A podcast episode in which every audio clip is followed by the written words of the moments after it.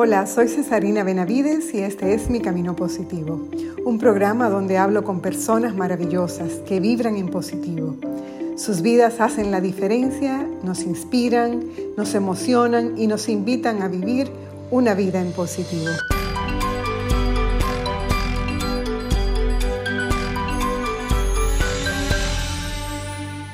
El distanciamiento impuesto por la pandemia nos ha hecho ver y sentir en carne propia lo esencial que es la vida de los demás para nosotros.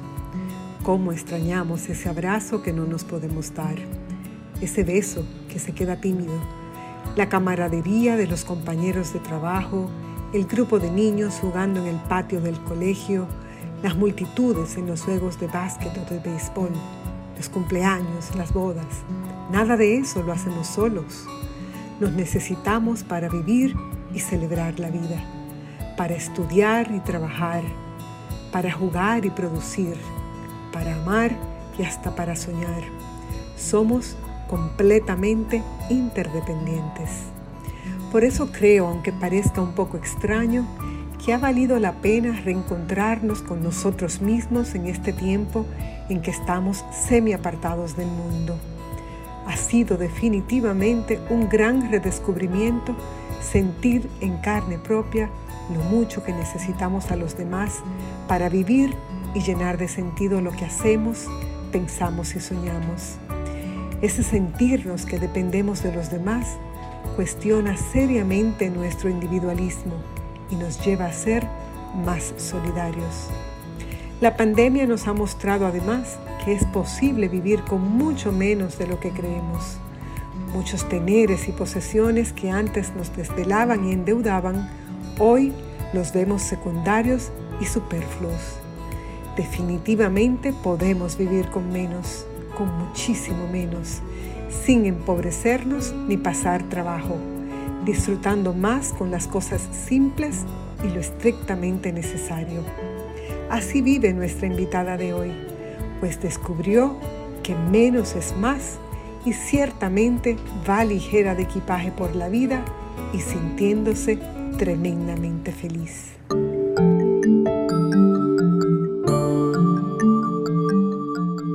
Doña Ada es la madre de dos amigos muy queridos, pero mi relación con ella fue un encuentro personal muy especial en un retiro de silencio en Manresa, Loyola, donde fui a buscar un poco de paz y luz para la toma de algunas decisiones importantes. Ahí tienes la oportunidad de conversar con personas que te acompañan y te dan guía, no instrucciones. En esta ocasión me tocó sentarme varias veces con Doña Ada, buscando respuestas, no en ella, sino dentro de mí misma. Esa es la mejor parte, porque ella como guía te ayuda a ver las respuestas, no te las da. Ella que es todo bondad y que habla desde la verdad y el conocimiento, me mostró el camino. Este llamado de ayudar a los demás lo recibió temprano en la vida, porque quedó viuda a los 30 años con una niña de 5 meses y un varón de año y medio. Dice que nunca le ha faltado nada desde que encontró a Dios y lo puso como centro de su vida. Hoy, con 82 años, es una mujer infinitamente sabia que tiene tantas experiencias que llenarían varios libros.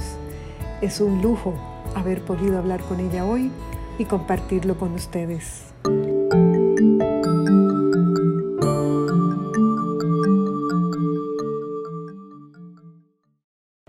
Bueno, pues yo le, le, agradezco mucho, doña Ada, que usted me haya aceptado esta invitación. Yo feliz de hablar con usted. bueno, te lo dichoso porque yo hace tiempo que le cogí miedo a las entrevistas. Ay, ay, ay, ay, ay. Bueno, pues mire, esto no es una entrevista, esto es como, yo le voy a decir, como una continuación de aquella conversación que usted y yo comenzamos a tener en ese retiro de silencio que impactó tanto mi vida. Entonces, imagínese que usted está conmigo en ese saloncito y que seguimos hablando de toda esa cosa maravillosa que usted me compartió ese día. ¿Le parece? Ok. Quiero comenzar eh, preguntándole, eh, doña Ada, ¿cuál ha sido el mayor regalo que le ha dado la vida a usted? Bueno, el mayor regalo a mis hijos. Porque yo quedé vida a los 30 años y qué hubiera sido mi vida si no, si no, hubiera, si no me hubiera quedado ese legado de dos hijos que me daban la razón de vivir. ¿Usted quedó viuda a los 30, doñada? A los 30 años. Wow. Cumplí 30 años el 7 de mayo y mi marido se murió el 2 de junio. Ay, Dios mío. O sea, hacia los 30 años justo, podríamos decir.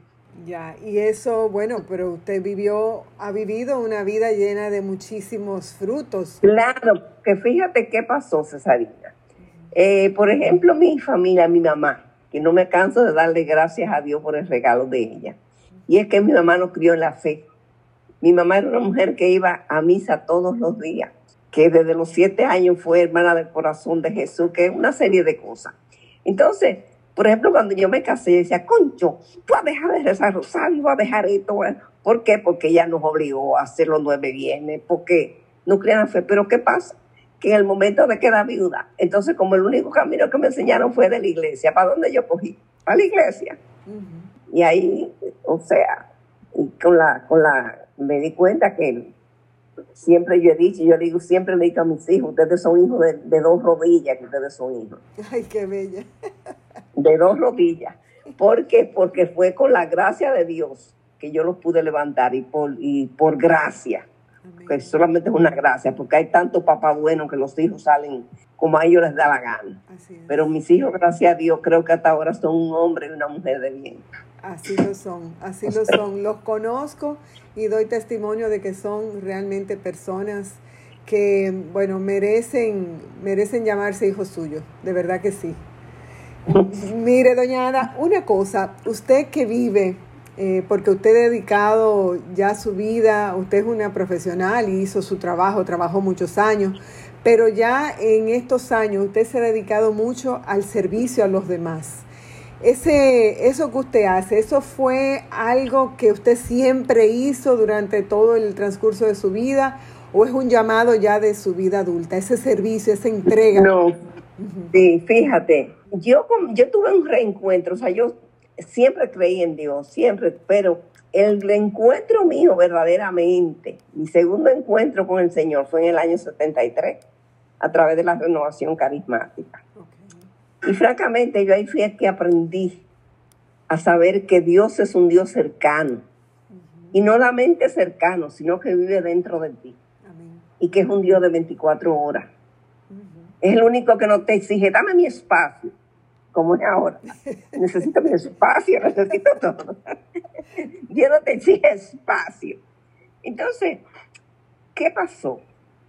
Que a través de, ese movimiento y después la fundación de la comunidad nuestra por el Padre Juan, sentí ese llamado grande. Llegó un momento, por los años 82, me recuerdo exactamente la fecha, ¿por qué? Porque ya iban, estaba en la universidad. Y yo comencé a sentir que el Señor me estaba pidiendo que dejara mi trabajo ordinario para dedicarme a tiempo completo al Señor. Y yo recuerdo que yo le decía, pero Señor, tú estás volviendo loco. Viste a la universidad. ¿Con qué yo? O sea, ¿cómo yo voy a dejar mi trabajo? Pero me di cuenta, después buscando discernimiento con el Padre Juan, que siempre me apoyó, el Señor comienza a pedirte lo que quiere, pero no es para que tú lo vayas, lo haga inmediatamente. Él comienza a mostrarte lo que quiere, pero te dan, te dan tiempo para que tú lo vayas asimilando. El Señor, yo comencé a sentir esa emoción. Dime tú que en el 80 fue que comenzó a dispararse la inflación en este país. Y cada vez que yo decía a la gente, y yo siento que el Señor me está llamando, y tú te estás volviendo loca. te estás volviendo loca. Dice, bueno, yo no sé. Él, siempre me acuerdo que el único que me apoyaba era el Padre Juan. Y así eso es del Señor, pero hay que seguir dando tiempo, que Él ponga las condiciones, que las, las condiciones se vayan dando. El caso fue que yo fue 80, 80, comencé a sentir eso del 82 fuertemente. Pero yo, cuando me decidí a dejarlo, o sea, cuando lo dejé fue en el 89, o sea que hubo siete años de discernimiento. Y yo recuerdo que en, a mí nunca se me va a olvidar la graduación de mi hija Carol, de arquitecto, que fue el 19 de noviembre del 89, del, del 87. Porque yo le había prometido al Señor, está bien, cuando Caro se gradúe, ya, yo dejo el trabajo. Pero ¿qué pasa? Ahí vino las garras del tentador. Como yo trabajaba en una empresa de, de, familia, el, dueño era el, tío de Caro que le había dado todo el apoyo, que le sirvió de papá, que era, no me pude negar. Me dijo, no, no, tú tienes que darte un año más hasta que me enseñe otra gente. Y yo recuerdo que yo hice una cena aquí para los amigos de, de Caro, una cena familia y esto que el otro. Y esa mañana cuando yo comencé a darle gracias al Señor, el Señor me hizo sentir, sí, tú estás contenta por esto, pero me ha fallado, porque tú me dijiste que tú ibas a renunciar cuando ya se graduara. Y yo quiero que tú sepas que en vez de ser el día más feliz de mi vida, el día de la graduación de Caro, que se graduó a los 21 años de arquitecto, o sea, yo me lo pasé dando gritos. Ay, ay, en la noche yo estaba con los ojos hinchados y la gente creía que era de la alegría.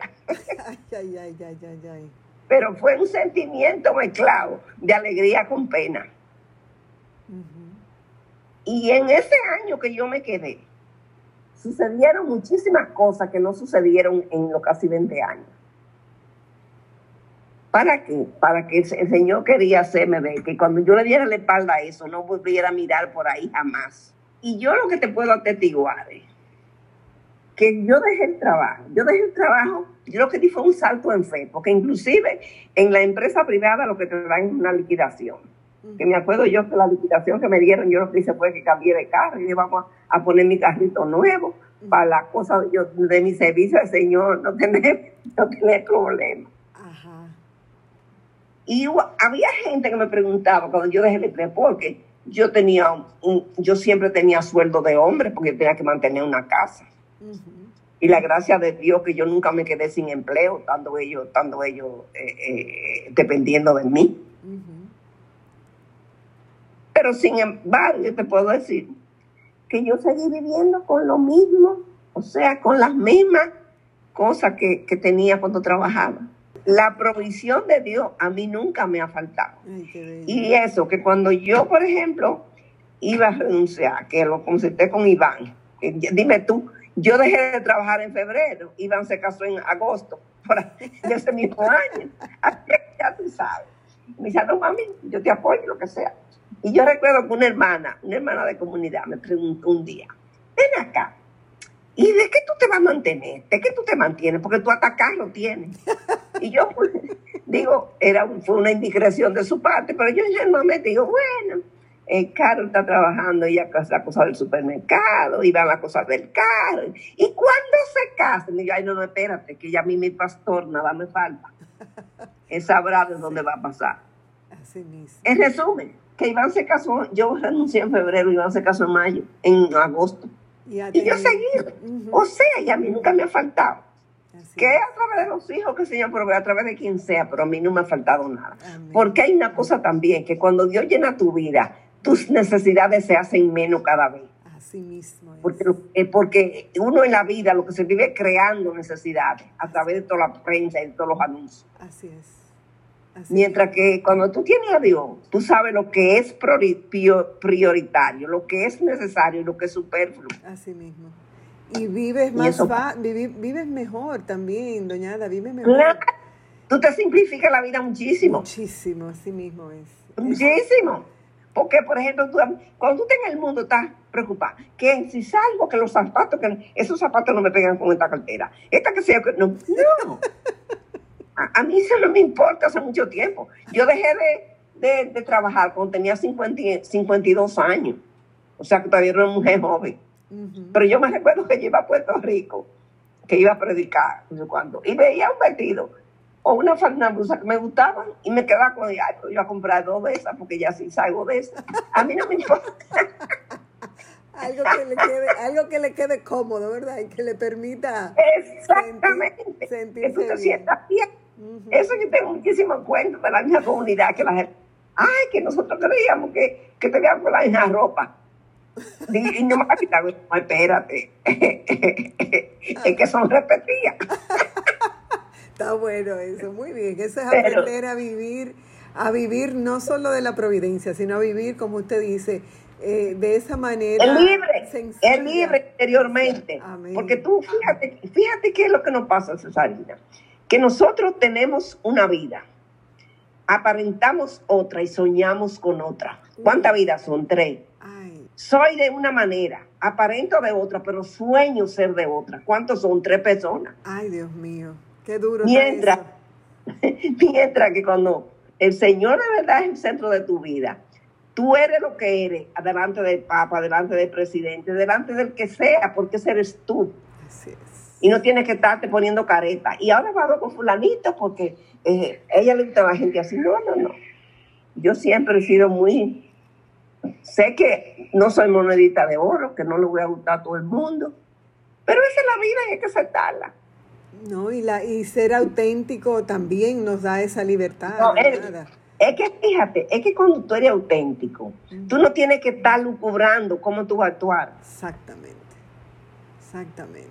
Es mucho más, mucho más fácil vivir porque no hay que tener dos historias ni tres historias, una sola historia. no. Y mi mamá decía, para, para hablar mentira y comer pescado hay que tener mucho cuidado. sí, que cuando tú hablas, una mentira y te descubren fácil. Eso es así, eso es así.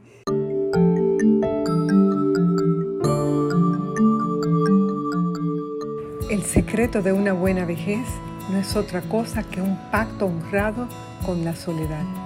Gabriel García Márquez.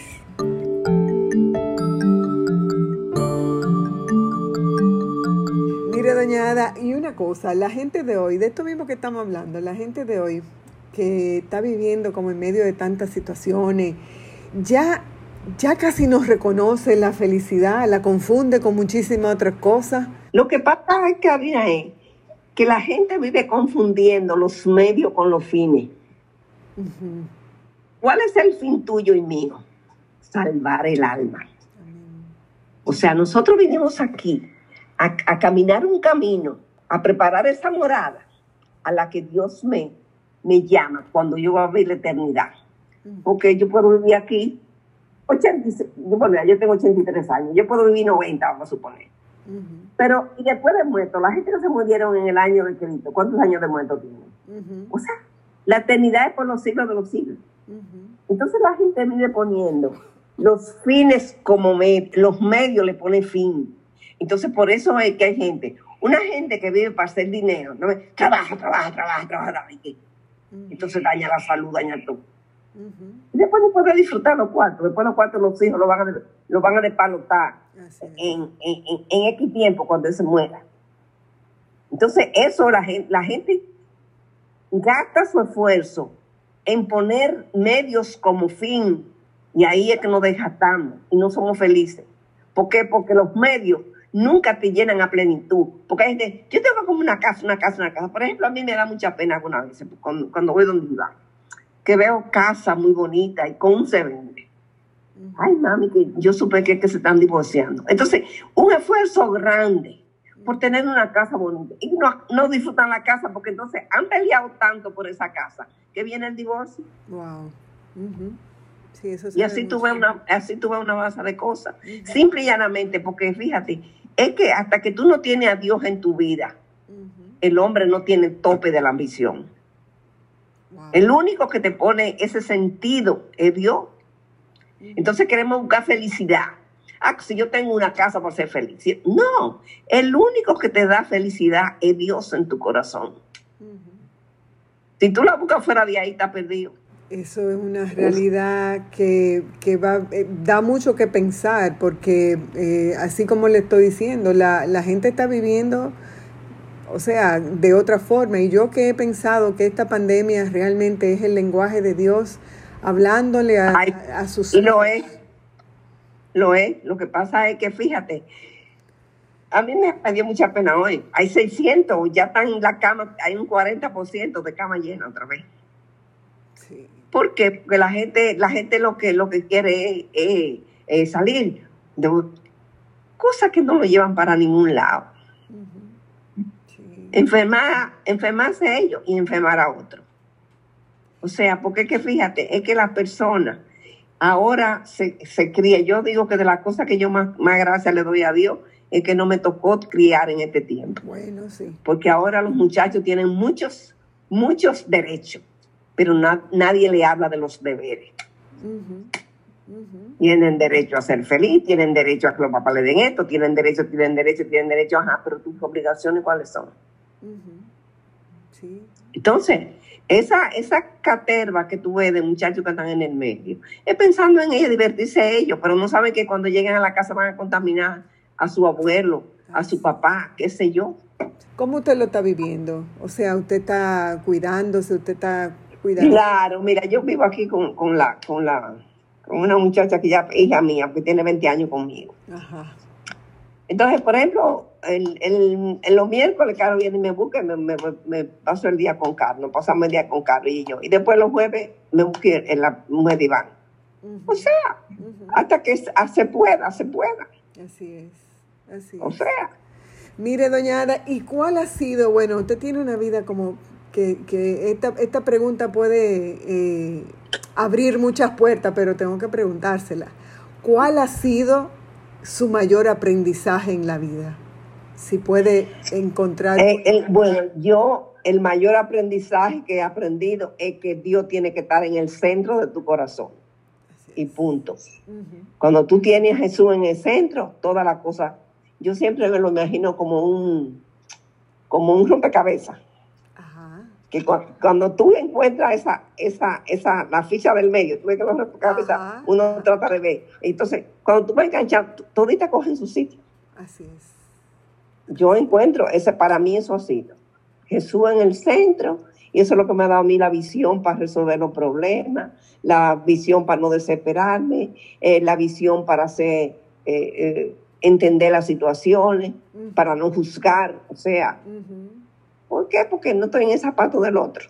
Así es, así es. Entonces, eso, es lo que pasa. O sea, yo para mí eso, a mí lo que, eh, el tener a Jesús, a mí me ha ayudado a nunca sentirme sola. Y eso, eh, te voy a yo, yo inclusive me acuerdo el, exactamente el día en que el Señor me hizo sentir su compañía. Fue un 16 de septiembre de 1986 yo duré con una, con una, tratándome con un, con un médico que en el año 82 la vista con, con uno de los valles que se fue para Puerto Rico. Y yo trabajaba y en ese tiempo todavía yo me creía que, que uno es imprescindible en los trabajos. Hay una época que tú te crees que, que, que el trabajo se cae si tú no estás. Y cuando él me dijo, doña Dalisa, me llevo su, su récord para Puerto Rico, porque todito van, me, llevo como 50 récords de gente que prefieren ir a Puerto Rico a seguirse tratando conmigo. Y dije, ay no, recomiéndame otro, otro culista, porque yo no puedo estar en eso, no puedo estar saliendo. El caso es que, al, que a la doctora que me refirió, duró siete años recetándome lente más recetado. que me, que me, los párpados se me cayeron. Y cuando yo fui, y cuando yo fui a Estados Unidos me dijo, mire, ya el único remedio que usted tiene es vaya donde un cirujano plástico para que le levante los párpados, porque eso fue, eso fue, es producto de los lentes, esos lentes son para una gente de 70 años. Te estoy hablando del año 86 que yo andaba por los 50 y pico todavía. Ay, mi madre. Y yo ese día, cuando la, primera operación que yo me tuve que hacer, bueno, ya yo la necesito, pero no me lo hago porque me voy aguanto la, la molestia para no están operando. mi, mi, problema era que dice, Dios mío, operarme los párpados. Y cuando, yo fui del cirujano plástico, me dijo, bueno, la condición es que tiene que durar un mes sin leer, sin fijar los ojos en televisión, sin qué sé yo cuánto. Yo, Dios mío, sin leer, porque yo en eso, ese es mi, ese mi vicio, leer. ¿Cómo es posible? El caso es que, bueno, me opero y estoy aquí en la cama tendida pero se me acabaron unas gotas que el médico me había recomendado y mando a la muchacha a la farmacia. Y yo no sé, y como que en ese momento, era como la 10 y pico de la mañana, yo me sentí como tan sola. Mm. Yo dije, ay, Señor, ya vine tú, Carol, y, y, y eh, eh, Caro estaba en el trabajo. Caro estaba soltera todavía, pero estaba en el trabajo. Iván ya estaba casado y decía, ay Dios mío, señora, yo sí vivo sola. Oye, y yo sentí dentro de mí una carcajada. Sola. No, aquí está el Padre, el Hijo y el Espíritu Santo. Mira, yo te digo que a mí, el, corazón me saltó de gozo. Y te, y te puedo asegurar que yo a partir de ahí yo nunca me he sentido sola. Yo estoy aquí, por ejemplo, eso, prácticamente sola. La muchacha está haciendo su quehacer y yo estoy en la computadora haciendo algo, o estoy orando, o estoy con un libro, o estoy preparando algo. Pero yo sentirme así, no. Yo digo yo, y entonces yo veo personas yo le digo a las personas que, porque es una queja de la gente, que están solas, que yo, señores, es que después que los hijos se casan, ya tú vas a ser niñera jubilada. tú no puedes contar con ellos. Ya tienen su vida. Entonces tú tienes que hacer tu programa de vida tuyo con Dios. Así es. Tú tienes, tú tienes que tener tu agenda. Por eso yo siempre digo, lo peor que le puede pasar a una persona de edad es que llegue a la vejez sin haber tenido un encuentro con Cristo. Eso es lo peor, de todo lo peor, lo que le puede pasar. Porque sale ahí toda esa soledad, realmente se manifiesta en vaciedad, doñada, vaciedad de no haber tenido el chance de llenar su vida con, con las cosas que realmente importan, ¿verdad? O sea... Exactamente. Es que fíjate una cosa, es que cuando tú de verdad, por eso es que yo digo, a, Dios hay que buscarlo de verdad. ¿Por qué? Porque hay personas que comienzan a buscar, se desencantan y qué, se enfrían en la oración, dejan de ir al grupo de oración. Cuando vuelven otra vez, le da más trabajo. Porque el, demonio se encarga de eso, de que cada vez te dé más trabajo para que tú te desencantes, para que tú te quedes eh, rumiando que estás sola, que está esto, que está el otro. O sea, es que, es que la fe hay que, hay que, es como una matita que tú tienes que dar, que echarle todavía su agüita. ¿Y cuál es la agüita de la fe? La oración, la palabra, es juntarte con gente que tú sabes que tienen una fe viva. El que ir a tu comunidad. Lo primero que, que, el, que el maligno aconseja es, deja de agruparte con el que sea. Comienza tú a verle defecto al que está llevando la comunidad, al que está esto. ¿Por qué? Porque maligno lo que quiere es que tú no muevas que te quedes sola, rumiando tu soledad. Eso es lo que pasa. Y que te amargue, te desalientes y, y, piense eso mismo, que nadie te quiere o que nadie se preocupa por ti y que bueno, tú estás sola en la vida. La autocompasión, que es lo peor que le puede pasar a una gente. Uno tiene que tener su vida planificada, porque yo, por ejemplo, yo siempre le dije a mis hijos, yo creo que en el fondo yo tengo algo de mala madre. ¿Cómo ¿Por qué? Porque, por ejemplo, por ejemplo, yo los crié diciéndole, a mí no se crean ustedes que yo voy a ser una abuela de que, que ah, no, que ahí van los muchachos. Uh, uh. A mí hay que darme si lo puedo recibir. Ah, muy bien. Ay, pero yo soy del club suyo. Oye, ¿Eh? yo soy de su club. No, no, no, porque es lo que te digo. Yo, por ejemplo, eh, yo fui ocho años responsable de mi comunidad y ellos sabían que yo estaba bastante ocupada. Pero yo le decía a la secretaria, mira, cuando me llamen lo de mis hijos, con que yo esté hablando con el Papa, tú me llamas. ¿Por qué? Porque ellos saben que yo estoy ocupada. Y yo sé que me, que como que me ocupa cuando ellos ya, ya han tocado todos los otros. Exactamente, sí, así mismo es. todas, las otras cosas. Pero organizado, ¿verdad, doñada? Usted Exactamente, porque lo que te digo, si me dicen, mira, tal día, mami, tú puedes tal día, así ya vamos a ver calendario. así yo no tengo nada, ok. Mire, y usted tiene sueños o cuáles sueños tiene por cumplir todavía? Usted es una persona que está... Bueno, fíjate una cosa, yo mi sueño es, y se lo pido a Dios todos los días, de que me deje morir con la bota puesta, que me deje morir sirviéndole, es mi único sueño. Siempre le dame la salud suficiente para yo hacer las cosas que tengo que hacer por tu reino. Qué belleza, qué lindo. Esa, este es mi sueño, morirme con las botas puestas. Wow, wow. Mire, y ya para finalizar, doña Ada, un mensaje, porque déjeme explicarle por qué era importante que usted y yo habláramos. Usted es una persona con una experiencia espiritual vasta, con muchas eh, herramientas que usted ayuda a, las personas con que usted acompaña. Eh, y a mí me parece que que va a ser siempre necesario, prioritario, importante, que nosotros hablemos eh, de estas cosas para personas que no necesariamente tienen una experiencia espiritual como la suya o que haya vivido así como usted, que haya vivido con esa conciencia de que Dios está acompañándonos, a los que lo reconocemos y a los que no, está igualito en la vida de todos nosotros.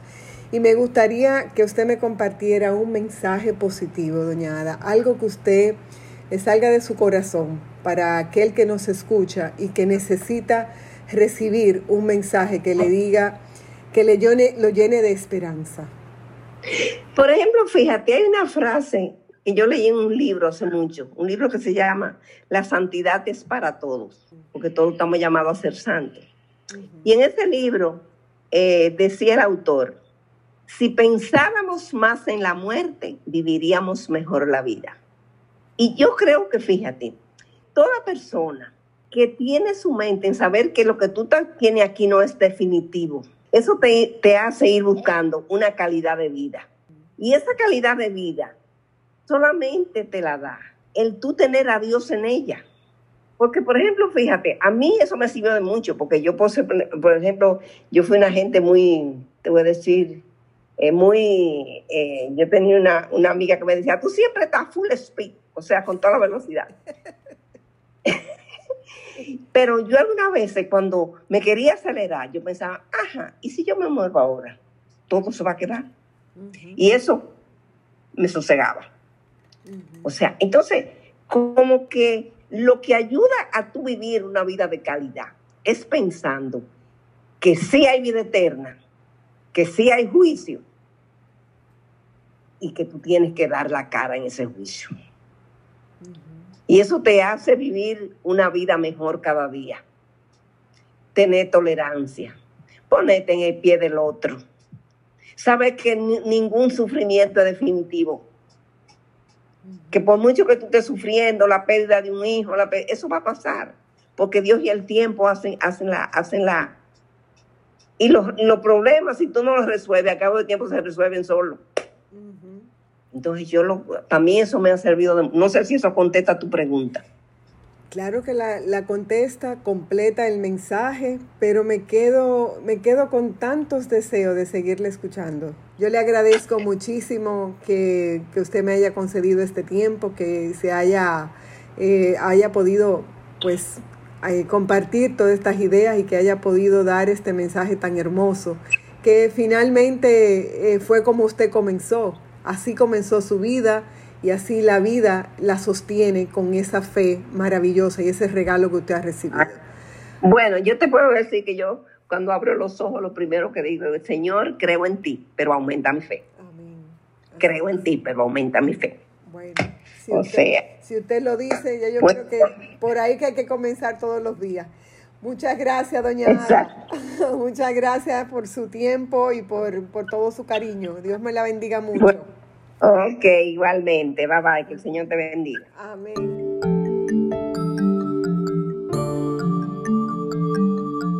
No te rindas, aún estás a tiempo de alcanzar y comenzar de nuevo.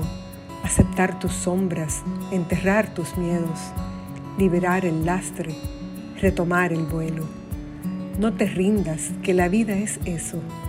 Continuar el viaje, perseguir tus sueños, destrabar el tiempo, correr los escombros y destapar el cielo. No te rindas, por favor, no cedas, aunque el frío queme, aunque el miedo muerda, aunque el sol se esconda y se calle el viento.